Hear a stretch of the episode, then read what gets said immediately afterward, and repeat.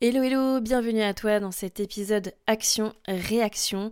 Oui, c'est un tout nouveau format. Je suis vraiment une grande malade. Je ne sais pas si tu te rends compte à quel point euh, ça prend du temps, franchement, de créer des podcasts et je me mets un nouveau format sur le dos. J'aimerais beaucoup euh, t'apporter de la valeur une fois de plus dans la semaine, donc un deuxième épisode. Et euh, je me suis dit que j'allais créer des, mini-épisodes, euh, j'espère de 5 minutes maximum, si genre je fais pas trop ma pupilette. C'est euh, des épisodes que je vais pas du tout euh, scripter, que je vais pas du tout écrire, que je vais pas forcément réfléchir. Et en gros, ça s'appelle action-réaction parce que le but c'est que en gros, je vais prendre une question qu'une de mes abonnés m'a posée sur Instagram ou sur une autre plateforme ou par message privé, etc. Et je vais tenter d'y répondre en donnant mes plus humbles conseils et qui soient euh, applicables et actionnables tout de suite euh, par euh, n'importe quelle personne qui se trouvait dans cette même situation. Donc c'est parti, on va commencer avec la question de Claire. cette question, évidemment, elle tombe à point nommé puisque là, on va arriver où on est dans le mois de septembre. C'est la rentrée. Et donc sa question à Claire, c'est je manque de temps pour aborder la grosse priorité de la rentrée. Bah, qu'est-ce que je peux faire? Bon, déjà Claire, je vais te proposer de respirer un bon coup avant euh, d'aborder justement ta rentrée. Euh, donc voilà, tu me dis que tu as vraiment un, projet, euh, une grosse priorité en tout cas pour toi pour la rentrée et tu penses que tu manques de temps du coup pour le traiter. Déjà, juste premier point, il y a une chose à s'assurer quand on dit qu'on manque de temps, c'est vraiment est-ce que tu es sûr que tu manques de temps? Quand je dis ça, et je sais que je fais un peu ma relou avec cette histoire de traquage, tracking, comme tu veux, de temps, c'est qu'à partir du moment où on ne traque pas son temps, on ne peut pas dire qu'on manque de temps. Parce que on ne peut pas être en mesure de savoir exactement où est-ce qu'on passe ce temps-là, où est-ce qu'on dépense finalement ces 24 heures de sa journée, est-ce qu'on les met au bon endroit? Et donc là, c'est vraiment le premier disclaimer que je vais mettre là-dessus. Est-ce que tu sais exactement où passe ton temps? Donc mon premier conseil, là quand je te dis de respirer, etc., ça serait vraiment de te poser, peut-être de faire un audit, euh, voilà, de, l'optimisation de tes journées, euh, combien de temps tu passes euh, voilà, à faire ci, à faire ça.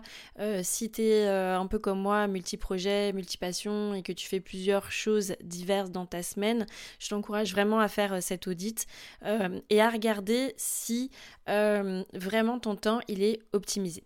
Ensuite, la question vraiment que je t'inviterais à te poser, c'est euh, est-ce que c'est vraiment une priorité? Quand tu dis j'ai pas de temps pour faire ce truc-là, est-ce que c'est vraiment vraiment une priorité?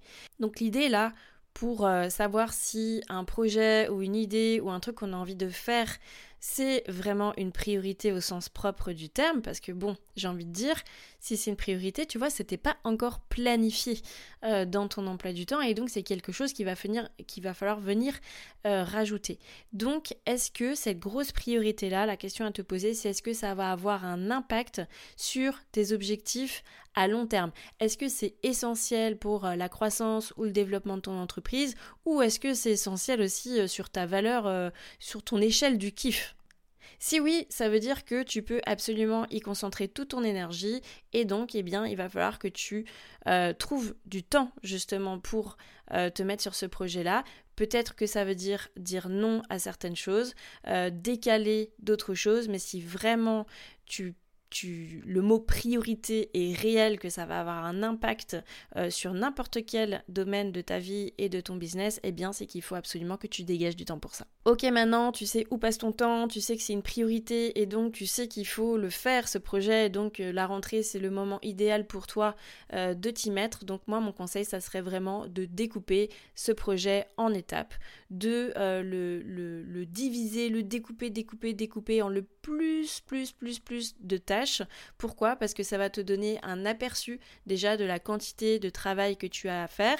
Et puis surtout euh, ça va te permettre de mieux l'organiser dans ton temps et dans tes semaines. Et surtout ça va te permettre de kiffer chaque petite étape que tu vas atteindre parce que tu vas savoir euh, un peu euh, où tu te places sur ton curseur, combien de tâches tu as réalisées et combien il t'en reste à faire. Une fois que tu as découpé euh, toutes tes petites étapes, moi je te conseillerais vraiment de te bloquer des temps dédiés à ce projet. Tu peux très bien te mettre euh, par exemple euh, une plage horaire euh, définie toutes les semaines. C'est pas forcément euh, même jour, même horaire, mais en tout cas, tu peux te caler un bloc de temps de 1 heure, 2 heures, 3 heures. Tout dépend justement bah, de ton découpage des étapes et puis de la quantité de travail qu'il y a à faire et peut-être d'une certaine deadline que tu t'es mise, mais bloque du temps pour ça. Si tu n'as pas de temps dans ta semaine pour ton projet, bah clairement tu vas le procrastiner. Toujours dur à dire. Mon autre conseil, ça serait évidemment d'éliminer les distractions, les voleurs de temps. Pendant ces blocs de temps euh, dédiés, euh, mets ton téléphone en mode euh, silencieux, ferme les onglets inutiles sur ton ordinateur, crée un environnement vraiment propice à la concentration, mets-toi en deep work pour être vraiment le plus efficace possible dans l'avancée de ton projet et du coup, bah tu vas certainement avancer encore plus vite et le terminer encore plus vite et avoir du temps pour tout ce que tu veux pour le reste.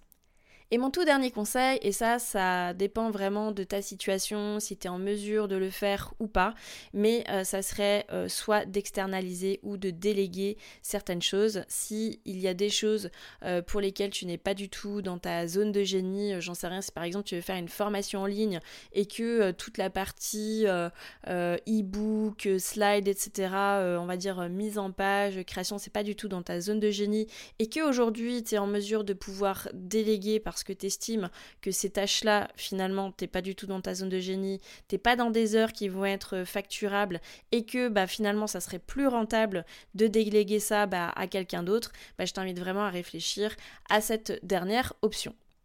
Donc voilà, je suis un peu deg, je crois que je dépasse euh, les 5 minutes, euh, voilà, pourtant j'ai essayé de, faire vite euh, dans mes conseils, donc justement je vais te les récapituler clair pour ta question. Donc première chose, évaluer ton temps, ensuite évaluer la priorisation stratégique, découper en étapes, bloquer des temps dédiés pour ton projet, éliminer les distractions et puis envisager l'opportunité de déléguer. Voilà pour toi, j'espère en tout cas de tout cœur que tu vas pouvoir te dégager du temps pour travailler sur ton projet si c'est un projet de cœur. En tout cas, n'oublie pas que chaque petite avancée compte et qu'une approche stratégique et ciblée peut t'aider à gérer ta grosse priorité malgré un emploi du temps chargé. Si tu veux tout, tu peux tout avoir. Voilà, maintenant à toi de jouer. Action, réaction.